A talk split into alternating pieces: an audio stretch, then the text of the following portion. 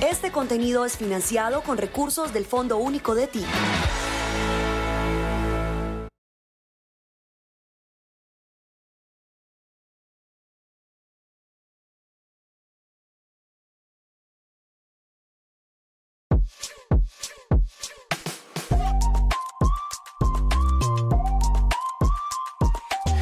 Luz Ángela Castro de Ocesa y Páramo, ¿o cómo es la cosa? ¿Qué tal? No?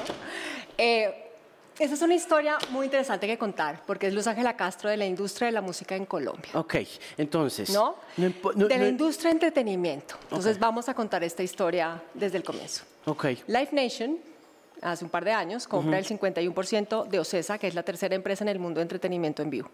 ¿Right? En esa transacción se incluyó Ocesa Colombia.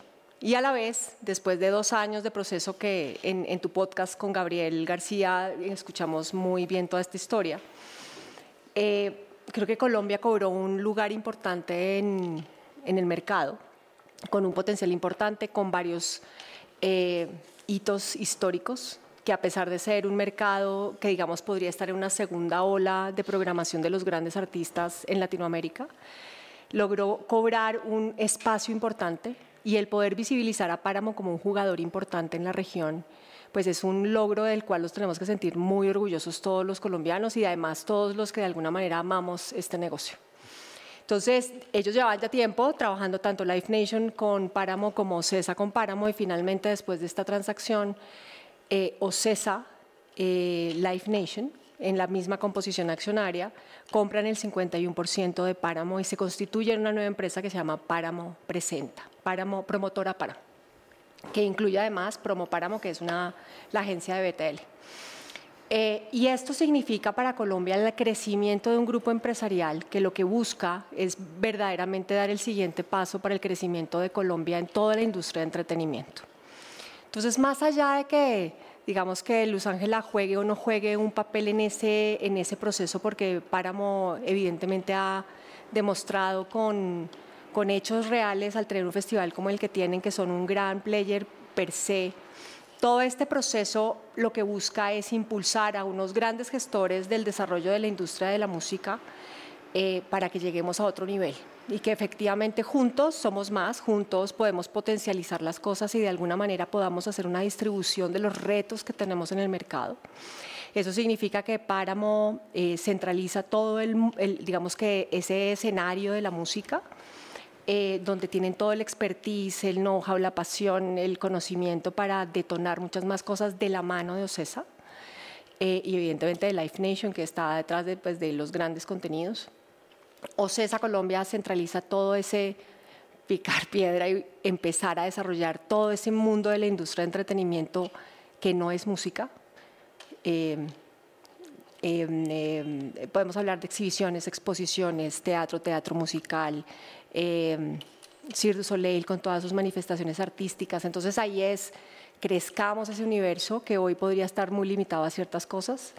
Y Ticket se consolida como la gran empresa de ticketing que hoy, eh, hasta, digamos que hasta ese momento era la unidad de ticketing de Ocesa. Hoy ya es eh, la empresa de ticketing del grupo que además no solamente está a servicio de las dos empresas de promotoría, sino también hacia todos los, de, hacia todos los jugadores o promotores en el mercado, con grandes valores agregados, con gran conocimiento y con Ticketmaster detrás. Uh -huh. ¿Qué define que Colombia se vuelva un gran jugador de ese mundo de los conciertos? ¿Cuáles son las cosas por las que nos ven ahora y no nos veían hace 35 años? No nos veían hace 35 años porque los problemas de seguridad, por, porque Colombia estaba como inmerso en una cápsula, ¿sabes? Yo mm. en estos 13 años, cuando tú podías hacer el primer Rolling Stones, el primer YouTube, el primer Madonna, o sea, ¿sabes? Fueron muchas primeras veces que en Argentina o en Chile, incluso en Perú, ya eran segundas oportunidades, o sea, ¿sabes? O, o, muchas más, o sea, era el séptimo, el octavo, el décimo concierto de estas bandas en el país. Y acá no sucedían, yo creo que en parte por eso, en parte porque había un gran vacío, eh, ¿sabes? Conceptual y jurídico y legislativo y impositivo, entonces no sabíamos, entonces un día decían, no, es que implica el IVA, no, el otro decía, no, no, eso no depende, eso toca el impuesto de pobres, no, que eso toca el... Entonces, ante ese nivel de incertidumbre, los grandes jugadores, que evidentemente implican unos grandes eh, apuestas. Claro. Pues evidentemente pues dan un paso atrás y dicen, no, pues cuando tengamos certeza de que onda va a pasar por aquí, vemos qué hacer, ¿no? Eh, entonces yo creo que hay varios retos y eso es lo que me parece más importante a destacar. Y es que aquí no estamos distribuyendo la torta, sino estamos potencializando con base en las fortalezas el poder crecer y el poder generar eh, un nivel distinto a la industria de entretenimiento. Uno normalmente se siente muy orgulloso de lo que hace, eh, pero ese, ese, como ese halo de grandeza también significa que tienes el techo, el techo como muy cerquita de tu cabeza. Claro. Y en mi opinión lo que hace es que lo que nos falta es son, son muchas cosas por superar y muchas cosas por mejorar. Y tenemos que ser conscientes de eso. ¿Cuáles son los retos? Eh, perdón, los hitos. ¿Cuáles son los hitos que mencionaba usted hace un momentico sobre... Eh, bueno, no me usted. usted. Sí, claro, estamos, estamos en entrevista. Toca entrevista, toca ustedear o ustear. ¿Cuáles fueron esos hitos que definieron eh, pues yo me acuerdo de varios. La trayectoria de Ocesa. Que cuando, primero, los primeros dos estadios en Medellín de pop. Nadie hacía pop. En el 2010 nadie hacía pop. Estadios de pop nadie hacía, hacían de rock, que era lo que conocíamos. El haber hecho los dos primeros shows de Madonna en Medellín creo que fueron históricos. Eh, poder traer el primer show con un stageco, o sea, con esos escenarios que no son con chinomáticos, sino con grúas y una cosa así, wow, que fueron en Madonna y en Lady Gaga, fue otro granito. El poder tener... Eh, yo creo que esa respuesta del público y esa conexión que hubo en el concierto de Foo Fighters, el primero, fue una cosa absolutamente brutal. Sí, claro, de los grandes shows que, se han hecho en este fue reconocido por ellos. El haber vendido Bruno Mars en minutos, ¿sabes? Fue una cosa así como brutal. Em, el haber tenido los dos eh, estadios de Coldplay, que era la primera vez que teníamos dos estadios de una banda en el país los cuatro RBD. O sea, creo que eso se, se, trata de no sentirse absolutamente orgulloso y, sabes, histriónico por lo que se ha logrado, pero sí tener la certeza de que has logrado muchas cosas en el pasado que te va a permitir ver con confianza la construcción del futuro. Hmm. Eso es verdaderamente eh, emocionante, porque creo que pues, lo que se abre es un, camino bastante importante, el haber hecho el primer evento de K-Pop con NCT, ¿no? Eh, haber tenido a Carol G eh, de invitada cuando todo el mundo te decía, no, eso no va a pasar, eh, con Alicia Keys. Eh, fue una cosa linda, ¿no? ¿Cómo lograron eso? Pues mira, eso fue dos chicas que trabajaban en el equipo, en el equipo de, de marketing, tenían una relación personal con personas del equipo de Carol, ¿no? Entonces estábamos buscando un artista invitado, ya hemos pasado por varias, por varias ideas, ¿no? Y entonces uno dice, no, venga, llamemos a Carol G. Y diga, usted estaba como, como loca. Va a llamar a Carol G de verdad, decirle que si viene de invitada especial de, que hágale, ¿no? Eso de que tú dices, hágale, y que luego dices, pucha, tengo que tener más confianza en las cosas, pero genuinamente decías, no, eso no va a pasar, ¿no? ¿Y cómo? ¿Y, y se logró aparentemente muy rápido, ¿no? No, fue súper fácil. Mandaron un chat eh, a la hermana de Carol. Eh, Oye, tal, va a pasar esto, sería increíble pasamos la idea a Life Nation. Eh, Life Nation con cierto escepticismo dijeron, bueno, sí, vamos a mirarlo con el manager. Y, eh, y luego dijeron, sí, ya están hablando los managers. Sí, sí va a pasar. Sí, es un hecho. ¿Sabes? Eso fue un tema como de semana y media. Entonces fue, y además estaba en París porque tenía un especial, creo que con una revista o no sé qué, y de pronto llegó como invitada especial eh, a Bogotá, Colombia, en el show de Alicia Keys. Eso fue espectacular. Y así te puedo hablar de muchas cosas. Yo creo que... Hablemos de Coldplay, porque está, está cumpliéndose un año de esos dos shows. Hablemos un poco de esas dos experiencias back to back. Eh, bueno, primero el tema que nos, digamos que nos ocupa o nos agobia a veces en este, en este quehacer y es el tema del estadio, el campín y la grama y el fútbol y tal. Entonces el primer tema era lograr que efectivamente pudieras tener dos días seguidos con todos los protocolos en medio eh, que efectivamente pudieras lograr, ¿no? Entonces, esa fue de las primeras cosas. Segundo, el despliegue técnico que esto significaba, pues era importante. O sea, teníamos que desplegar un equipo que tuviera la capacidad para tener dos días full energía, porque era una banda súper demandante en términos de todo lo que piden. ¿Cuánto Eh, se demoran montando un estadio? Seis días. Eso es parte del reto. Entonces, si tú tienes cuatro, cuatro ligas de fútbol jugando, programando partidos, eh, y tú necesitas más o menos unos 10 días entre el montaje, desmontaje y, bueno, depende del, del- del show, pero necesitas por lo menos mínimo, mínimo cuatro días de montaje. El día del show y dos días para desmontar. Tienes que hacer descansar la grama eh, mínimo dos días, entonces pues eso ya te da un espacio que limita de una manera importante la programación de lo que no es fútbol.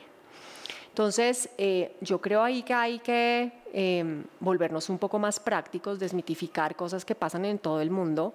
Eh, si hay algún tipo de afectación, no es una afectación profunda, es una afectación estética, donde, eh, donde pues sí, puede que si tú, no sé, tapas un, un- un- árbol y no le entra sol por X tiempo, pues se pone un poco más, menos verde, ¿no? Un verde más amarillo, pero no significa que se haya dañado, ¿no?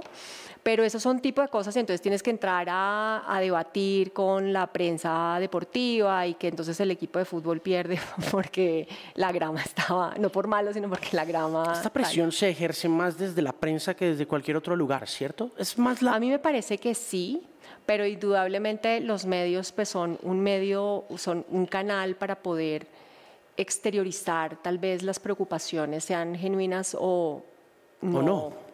No, pero creo que hay ahí como, como cosas que tenemos que evolucionar. Este país lo que tiene que hacer es lograr que las mejores cosas pasen y no entrar con debates tan ridículos como ese cuando en todo el mundo se usan los estadios para, hacer conciertos. Pues no es un tema también de, infra- de estructura del estadio, es decir, de pronto el estadio se está quedando un poquito colgado con respecto a lo que los espectáculos están ofreciendo en materia de infraestructura, por ejemplo, como Coldplay, donde uno tiene y uno ve un aparato de música, luces, medio ambiente y un montón de cosas que a veces uno dice, o incluso viendo Metallica en estos momentos girando por el mundo y los estadios donde está yendo, que también está haciendo dos fechas porque el espectáculo de Metallica de la nueva gira propone hacer Uno- dos set sí, lists una y otra, sí.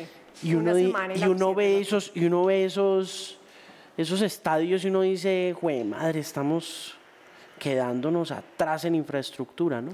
Sin duda, yo creo que la infraestructura hay que modernizarla, hay que adecuarla, hay que dar el salto adelante y hay que visibilizar lo que significa la industria de entretenimiento para el país. Claro, en el caso de Coldplay, Sí, eh, miran el estadio antes de decir sí. sí, sí, sí, te hacen una evaluación técnica, tienes que ver los aforos, tienes que hacer como una valoración efectivamente si logras con la taquilla potencial que puede existir a los precios razonables que la gente calcula se está dispuesta a pagar.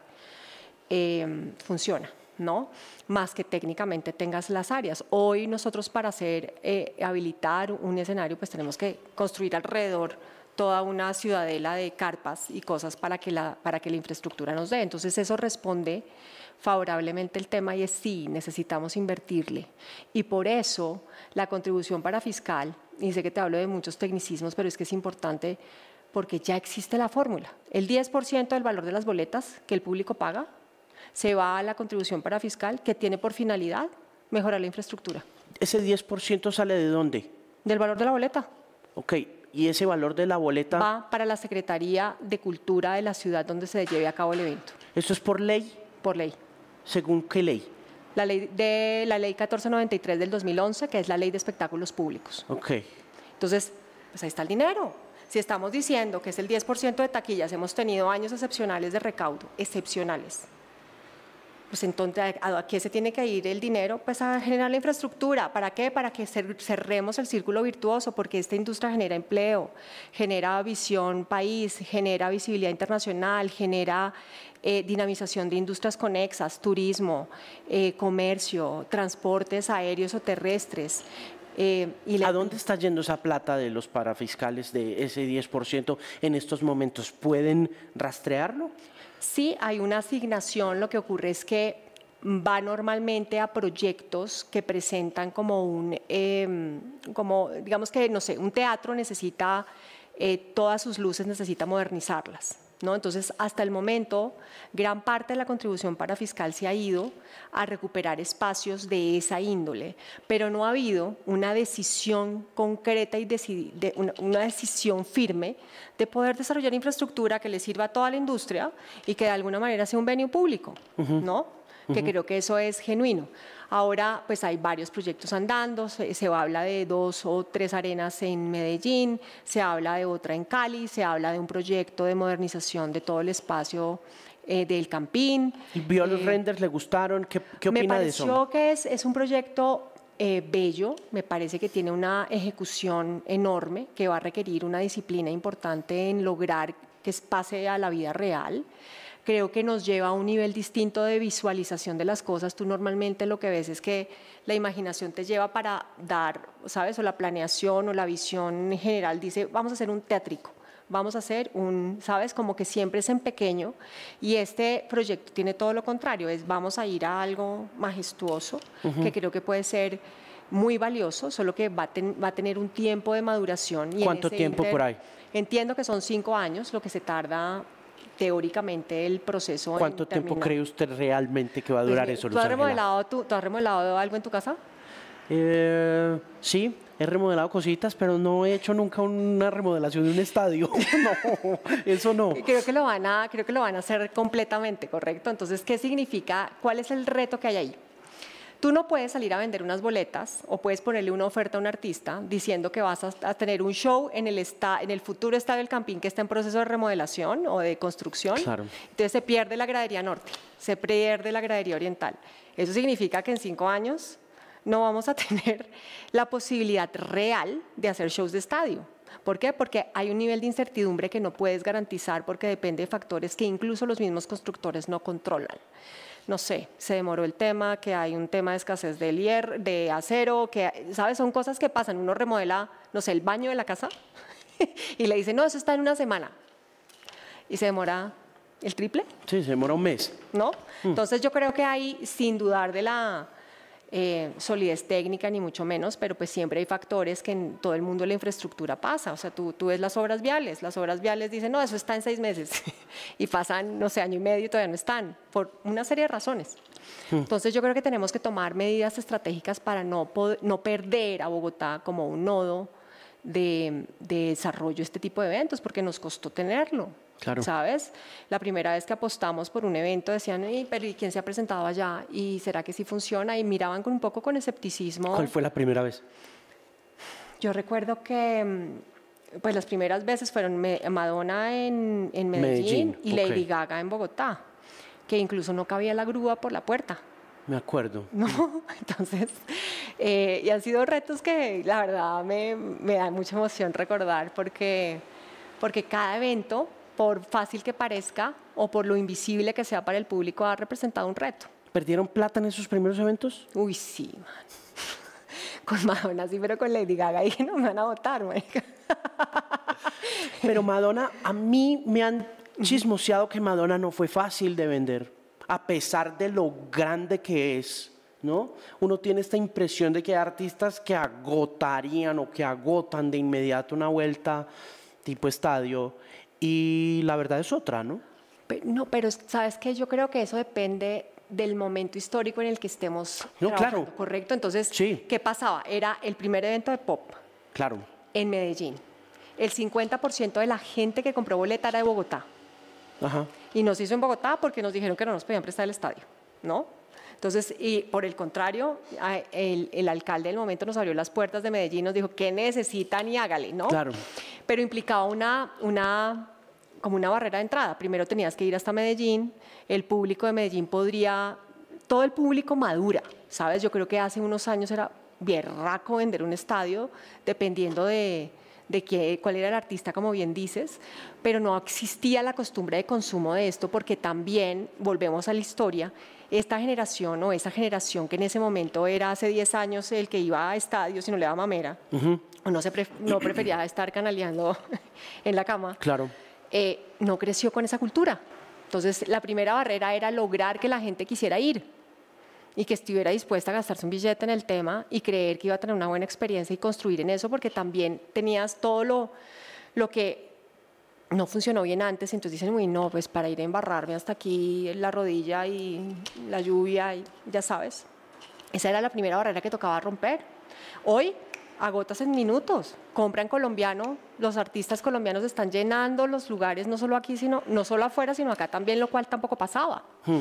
Entonces yo creo que hemos evolucionado como público, hemos evolucionado como mercado. Existen retos importantes de infraestructura, como te digo, y eso significa alinear todo este efecto que hablamos, ¿no? De, uy, es que ahora las industrias creativas superaron en, eh, contribución económica a la construcción.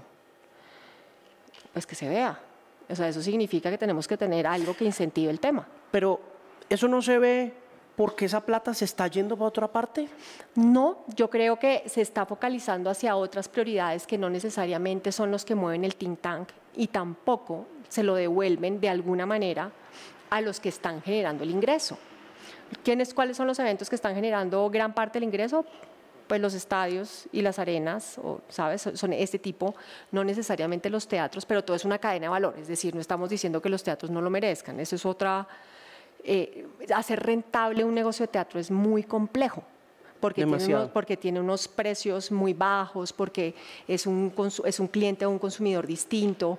Eh, el de música es apasionado, es lo que haya que hacer, él, ¿sabes? Él se endeuda y hace lo que tenga que hacer para ver a su artista, no necesariamente el teatro se mueve de la misma manera. Entonces yo creo que no todo es que todo tenga que ir ahí, pero sí tiene que haber políticas públicas contundentes que visibilicen el impacto económico que las industrias creativas están generando y permitan que las inversiones de esos recursos que se están recaudando generen la posibilidad de hacer más barato producir y en esa medida pues las boletas van a costar menos y en esa medida vamos a lograr ampliar la base de participantes. Pero volviendo al tema de un espectáculo como Rolling Stones, por ejemplo, donde uno se sienta a leer análisis económicos y encuentra que el 95% de la plata que se hace un concierto de los Rolling Stones se la hacen los Stones.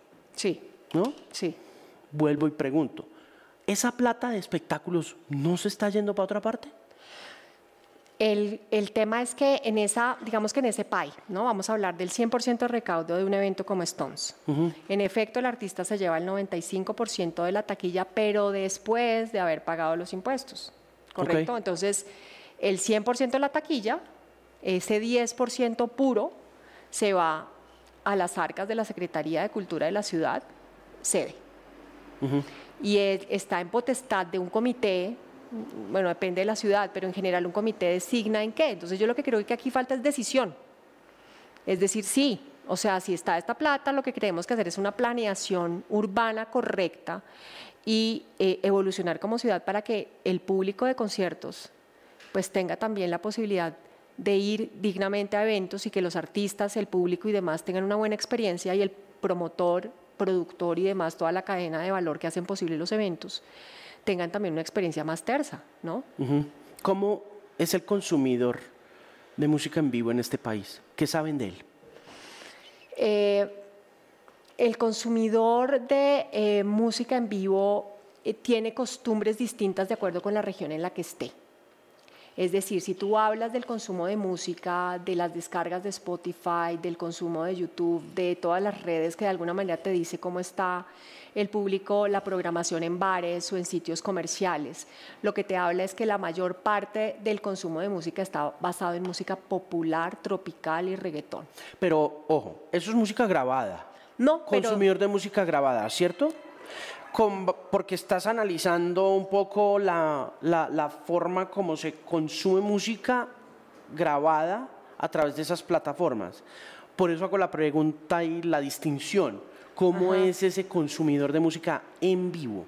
de música de, conciertos sobre todo. Hoy el consumidor de música en vivo es un público que tiene aproximadamente desde 14 hasta 45 años, un poco más, 50 años que tiene, si estás hablando del segmento más adulto, quiere tener una experiencia tranquila, cómoda, accesible, eh, no necesariamente está dispuesto a, sabes, a lucharla y a ponerse el poncho y las, las botas machita que sí es lo que pasa en el público más joven que está para guerreársela y ver sus bandas por días completos, ¿no? Si es algo que quiere. Yo creo que tiene que ver mucho con el momento, eh, digamos que personal, tiene que ver que si eres, un, si eres soltero y tienes eh, niveles de inversión distintas, eh, la comunidad LGTB es muy importante en el consumo de música en vivo porque tiene los márgenes de inversión que, lo, que podrían requerir ser un público recurrente, mientras que,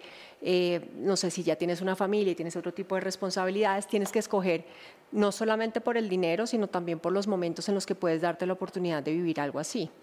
Eh, pero es un público creciente, es un público que lo disfruta, es un público que lo mete en su agenda y lo mete en su presupuesto, eh, aun cuando tenga restricciones, ¿sabes? Como, no sé, se afectó el, tal porque tenemos una inflación del 13%.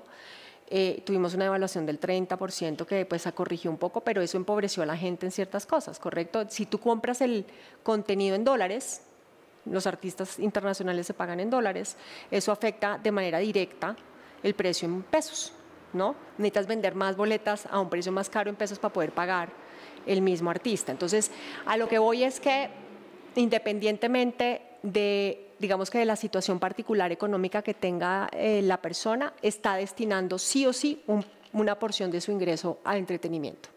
¿Cada cuánto? ¿Mensual? ¿Tiene, o sea, sabemos ya que ese consumo... Por lo menos son cuatro veces al año. O sea, este es promedio. Ok. Más o menos cuánto se está gastando ese consumidor al año. Podríamos decir que el precio promedio de inversión son 200, 250 mil pesos. 200, 250 mil pesos por cuatro. Sí, por cuatro. Ok.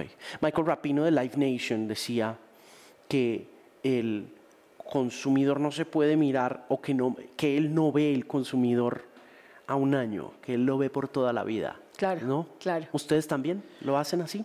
Pues es, el jefe. la respuesta correcta es sí. Es un yo, lo oía y mm, lo conversaba con alguien más, le puse ese pedazo y le sonó un poco... Eh, claro, tú lo ganas de por vida. O sea, si tú pisas, hay muchos dichos sobre eso, ¿no? Pero en el caso de entretenimiento en vivo, si pruebas ver a tu artista en vivo, sentir esa energía de otros, de verdad va a sonar romántico, pero es cierto, esos corazones latiendo al mismo bajo, ¿no? Y, mm. Entendiendo esa energía, eso es algo que se vuelve completamente adictivo. Claro, y entonces Rapino concluía diciendo que cada consumidor, cada usuario que hace eso, eh, termina volviéndose una bolsa de dinero por el resto de su vida. O sea, le sacan plata hasta que se muere, decía Rapino, ¿no? Hasta el día de su muerte le voy a vender boletas a este personaje. Más bien, voy a construir por el resto de su vida experiencias excepcionales para que no dude ese, es el reto. Es que si tiene 15 años es mi público que va a tener ciertas costumbres o va a querer ciertas cosas. Cuando tenga 25 son otras. Cuando tenga 45 serán otras. Y el reto de este lado es que en cualquier momento de su vida yo voy a estar ahí para, para darle lo que quiere. En ese orden de ideas, y mirando la proyección de vida de un consumidor de eso, sí, como ustedes han logrado brincar de tendencia en tendencia también, hablemos de K-Pop. ¿Qué tan real es esa tendencia a futuro? Más allá de lo que ha pasado con ella en los últimos 20 años, que indiscutiblemente está ahí, está presente, los usuarios están ahí, pero ese usuario ha podido ver usted qué va a estar haciendo en 20, 25 años, puede usted visualizar y decir... ¿Sabes? Yo que me imagino, me imagino como el efecto RBD, igualito. ¿Sabes? Porque eso es como, como, es como fervoroso, o sea, es como una religión. Entonces tú ves los cuartos de las niñas o de los adolescentes empapelados con Blackpink o con BTS y es es algo que ven desde sus teléfonos, que tienen la obsesión de coleccionar, entonces va a ser el mismo efecto. Es, puede que, ¿sabes? Estos son como materias vivas, o sea, cada género tiene como, como, es una tendencia, no es algo quieto, es algo que crece, se adapta, se mueve. Eh, pero estuvo en algún momento de, la vida de cierto público y ese público lo va a encontrar con remembranza y va a querer volver a tener ese sentimiento de lo que significaba tener una canción de Blackpink eh, en su cuarto empapelado con los eh, pósters. Eh, y yo creo que eso pasa con eso y con todos los géneros, ¿no? Hmm. Luz Ángela, ¿qué pasó con Taylor Swift acá? ¿Por qué no, por qué no se hizo The Eras Tour aquí? Porque no teníamos la infraestructura em, necesaria para programarlo. Porque eh, los requisitos técnicos, económicos y todo lo que podría haber hecho posible en Taylor Swift no existe en Colombia todavía. ¿Qué- exactamente qué cosas? Tú necesitarías un estadio de 65 mil personas. Ok. Ya, fin. No hay más que ahondar en el tema, ¿no? Volvemos al tema de infraestructura, de estadios. ¿Qué va a pasar con Metallica? ¿Van a venir o no? Ay, espero que sí. espero que sí. Ellos eh, programan 24 fechas sí o sí al año, escogen las mejores ofertas. Tienen este tema de, de que están programando de a dos fechas, Sí. un fin de semana y el otro. Sí.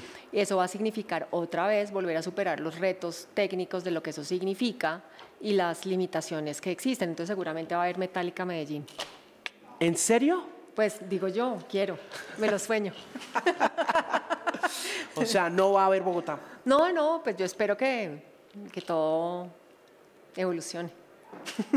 ¿Para 2024? ¿Para cuándo? Sí, ya, para Pues 2024 pronto. ya. Ojalá, yo llevo ahí dándole lora, marica, y dicen, ay, ya empezó esta otra vez con su metálica. Esta sería como la ¿qué? como la cuarta, quinta vez, la cuarta vez que viene Metallica. Oh, bueno, a Bogotá no, a Medellín. Muy del putas, ¿no? sí, está increíble. Sí, sí. Aunque a mí me gustaría verlos acá. O en Manizales. bueno, no sé. ¿Qué? ¿En el Palo Grande? Hablemos de eso, de descentralización. La cultura, como está manejada con base en la fuerza, el poder y la hegemonía que tienen Live Nation y en este caso Páramo, pues está muy centralizada en Bogotá y Medellín. ¿Qué pasa en, la, en el que resto del tenemos país? que desarrollar el público. Pero sí es posible, le hago la pregunta porque ahora que mencionaba ley de espectáculos públicos y mm, mencionaba el tema de la renovación de teatros, que también fue algo que hablamos hace un rato con Juan Carlos Lozada, que está trabajando en este tema de la ley de música. Eh, leía yo hace unos días, hace dos o tres días, que por ejemplo en Londres, que fue tan importante para la construcción de la conciencia del rock and roll, porque fue a través de los pubs, de los bares y de las salas pequeñas de 250, 300 personas, 500 personas, lo que llamamos aquí los teatros, pero dedicados a la exposición y visibilización de, no sé, los Beatles en la caverna en Liverpool, los Rolling Stones en un bar chiquito, o Blur en la Academia Brixton, que es este auditorio de 2.000 personas, se están acabando. En Inglaterra se están acabando. Es más, lo pongo más escuetamente, están acabando con las salas.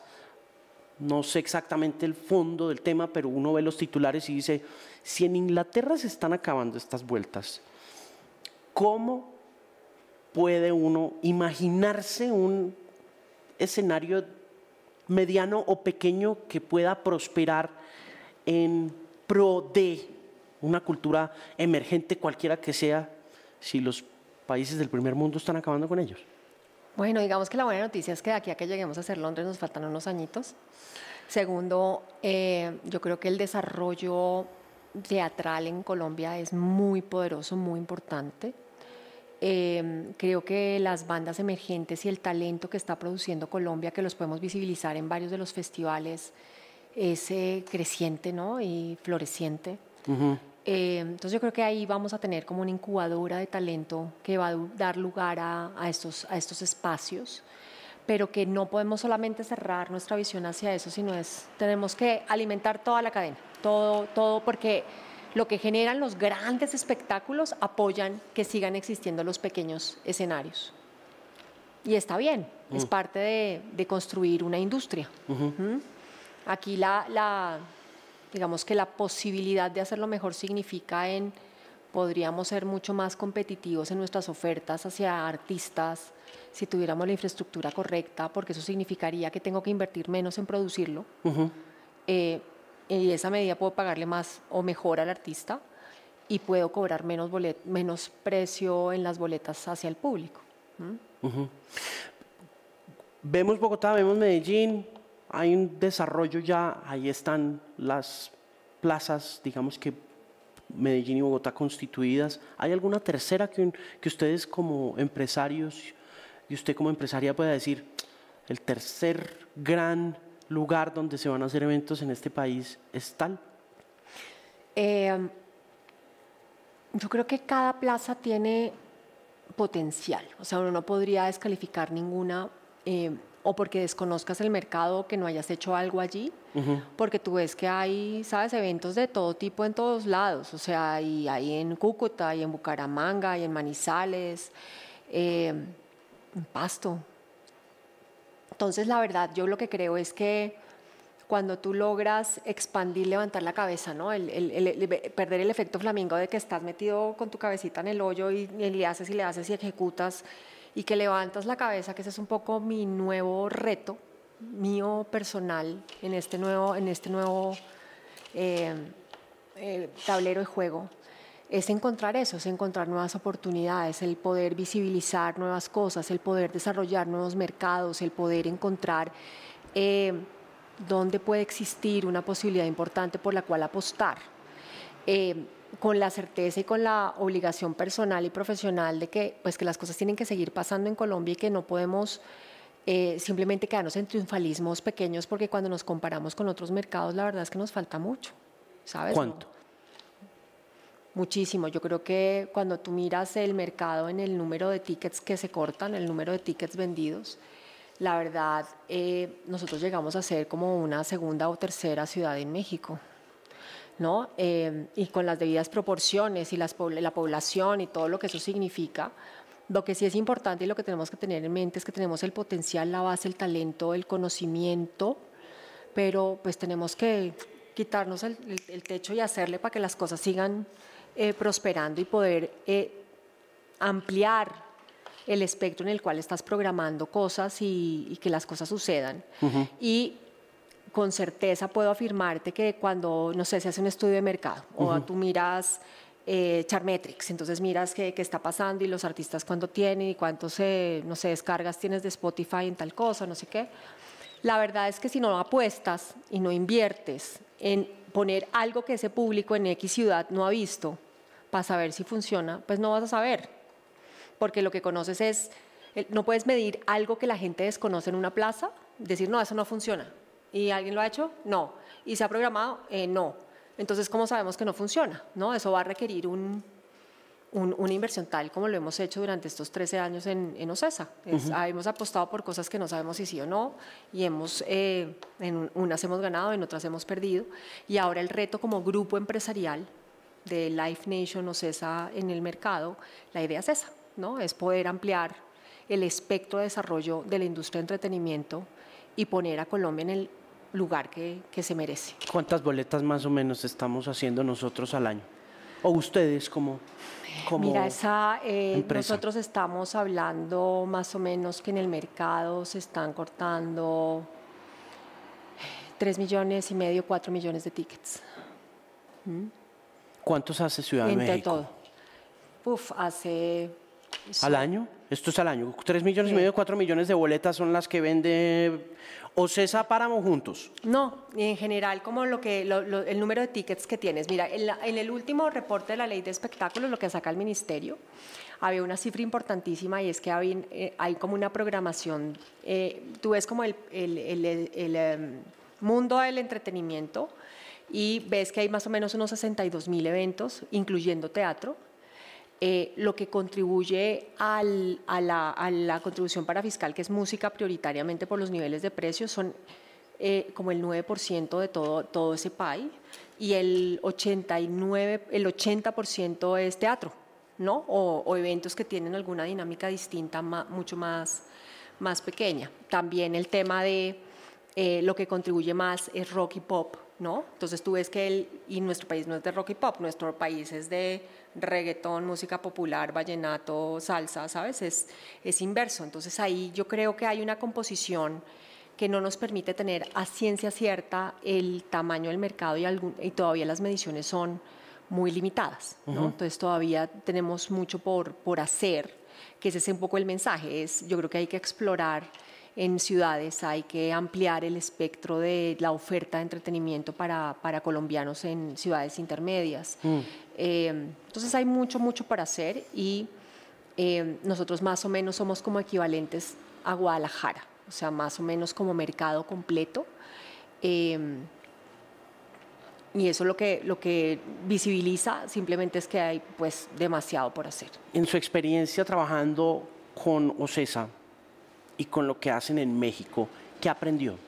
¿Qué aprendió de ese mercado, de esa cantidad, de ese volumen de boletas vendidas que pueda uno decir, he replicado esto, he hecho esto, no voy a hacer esto?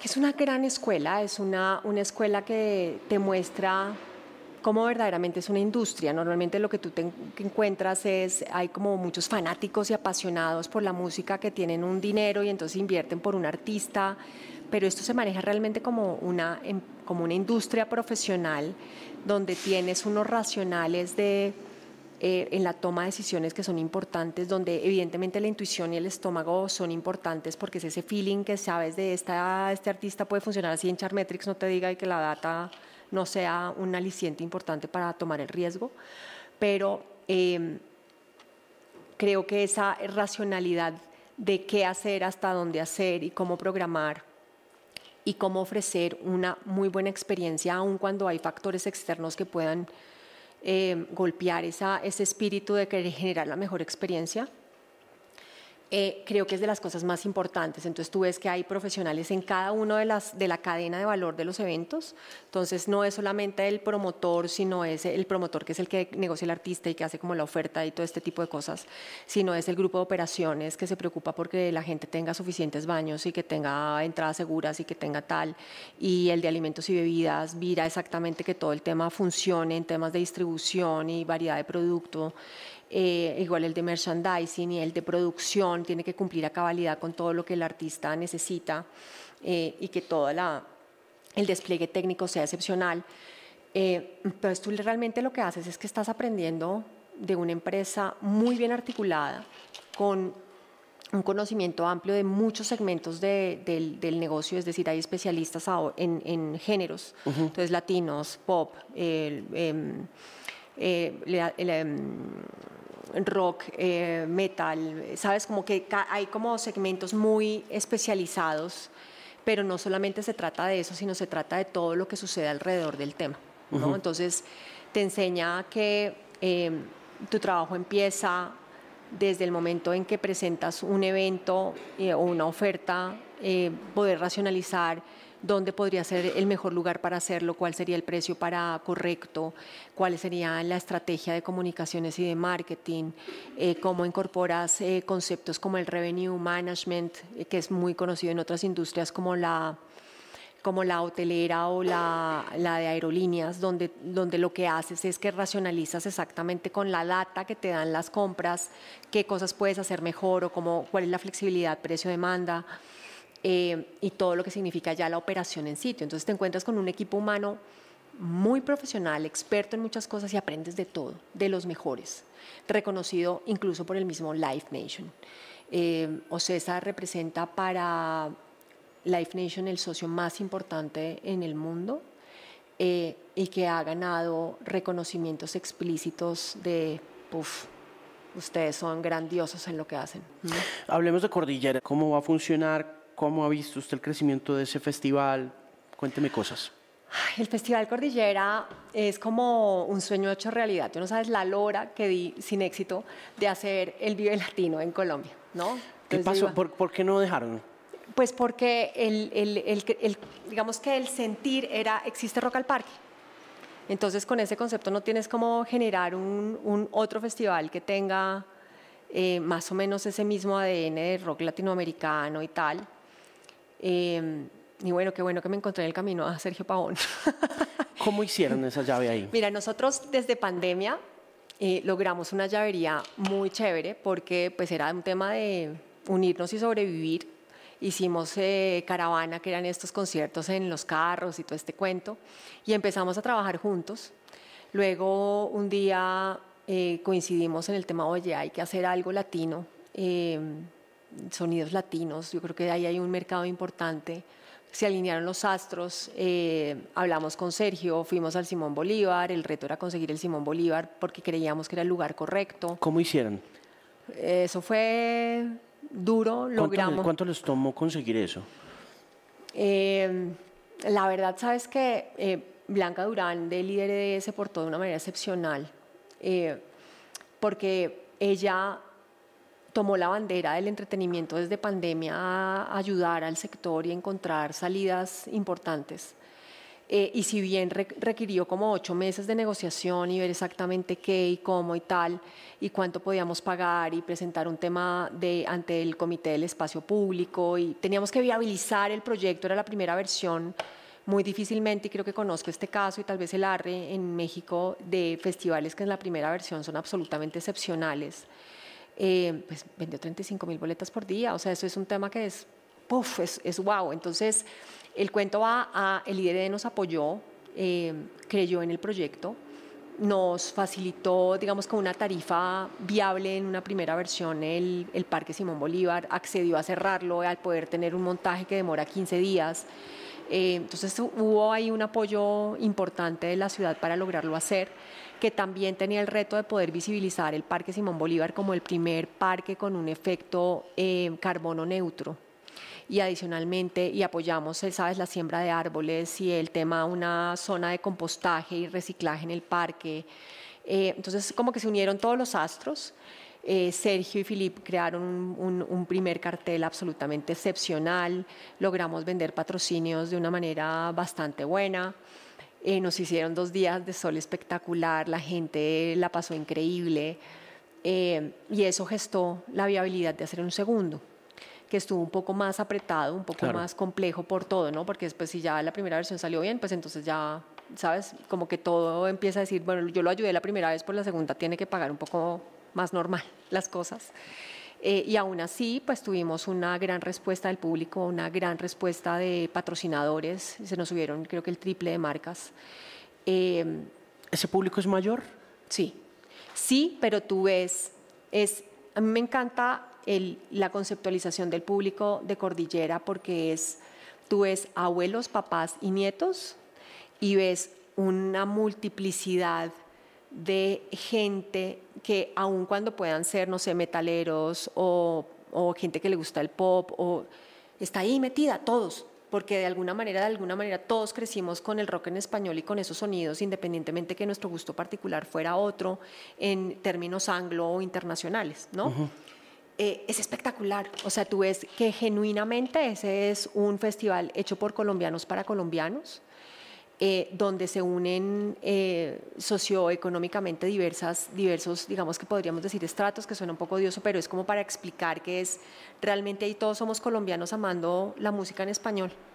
Eh, entonces se bajan las barreras y la pasa la gente de la parcha increíble y tenemos una muy buena experiencia en el corazón geográfico de Bogotá, que creo que es también algo bien relevante porque hace que en vez de, no sé, de tener que pensar en irte hasta, no sé, Chías o po, alguna cosa fuera, que porque algo, pues pudimos estar en el, en el Parque Simón Bolívar, tomarse un par de cervezas, sin que sea un tema. Yo creo que eso es una evolución en el pensamiento de la ciudad frente a las cosas que deben permitirse hacer. Sí, claro, eso se tomó un buen tiempo, 20 años podría uno decir, ¿no? Para que uno se pudiera tomar una cerveza en el Simón pues eso fue un camello, ¿no? Y lo logramos. Y lo logramos así, con ese concepto que siempre... ¿Y cómo lo logran? Es decir, yo llego que ponen plata y dicen, ¿les damos plata del trago o qué? ¿O cómo, funciona eso? Digamos que parte de lo que he tratado de construir en estos 13 años en la industria es cada, cada vez que yo tengo una reunión con autoridades, desde el primer Circo del Sol, que era como, no, no se puede porque es que necesita 200 metros de distancia entre la fuente de energía y yo qué sé, cosas así. Es explicar que los eventos no solamente son responsabilidad de la empresa que los desarrolla, del promotor, sino también son eventos que involucran la ciudad y que está en manos de todos hacer que las cosas pasen. Entonces, cuando tú ves que efectivamente el tema del trago que eso fue un tema con Policía Nacional eh, recurrente, es si usted lo prohíbe, lo que va a generar es consumo no autorizado de un licor que ni idea de dónde salió. Entonces invitábamos a los generales al finalizar cualquier concierto y eso tú veías el tapete lleno de eh, medias de aguardiente. Claro. ¿No? Y entonces decían, no, es que si baja el consumo de licor y entonces sí hay menos riñas y no sé qué. Y empezamos a hacer toda una serie de planes pilotos. Entonces eso empezó con la primera vez que se logró vender una cerveza en el estado del Campín, en el evento de Foo Fighters. Entonces se logró primera vez. Luego, bueno, vamos a crecerlo a vender otro tipo de licor. Luego fue, vamos a hacerlo en el Circo del Sol. Luego vamos a hacerlo en el Simón Bolívar. Entonces fue un, trabajo sostenido en ganar credibilidad en que no pasa nada, en que, en que tú pues te enfiestas y pues si tú vas a una fiesta pues no, pues quieres tomarte un trago simplemente porque estás en un momento de relax o una cerveza, o sea, no, no es incitar a nadie del público a tomar licor, pero se El exceso de alcohol es perjudicial para la salud, prohibido el expendio de bebidas embriagantes a menores de edad. Amén. Entonces, efectivamente, se trata de, de, que seamos consecuentes con lo que la gente quiere, que la gente pueda Esa pelea la dio, su parque. Yo, yo sé que mucha gente estaba peleando eso, pero ¿qué tan responsable es usted de que esa transición a esos espectáculos en esos lugares haya tenido lugar. Soy la responsable. Usted es la que hizo eso, ¿cierto? Porque es que yo no conozco ningún tipo que haya logrado hacer eso y conozco a varios. ¿Y sabes con qué? Con, con seriedad, con responsabilidad, con responder eh, con lo que te comprometes. Mm. Eh, y ganarte ese respeto y, con un, reconocimiento. y con un espíritu político grande, porque usted es buena en eso, ¿no? Sí. Yo creo, usted tiene, usted tiene buen alma de política, o sea, sabe, sabe enfrentar un discurso político y conversar con los pues, políticos. a, mí, a mí lo que me gusta es ponerme en el lugar del otro cuando estoy en una reunión. Entonces, sabes, cuando tú eres un funcionario público y que normalmente lo que ocurre es que el hacer es lo que más riesgo te genera de salir investigado o salir cuestionado es poder entender que si yo le fallo en el compromiso que yo estoy adquiriendo con él para hacer posible algo y tomar un riesgo, pues lo que estoy haciendo es generando un camino donde vamos a fracasar los dos. Entonces, eh, con eso en mente, digamos que la base fundamental es entender que normalmente los nos de ellos vienen por alguna limitación legal o por una preocupación técnica o por algo que tenemos que lograr juntos solucionar.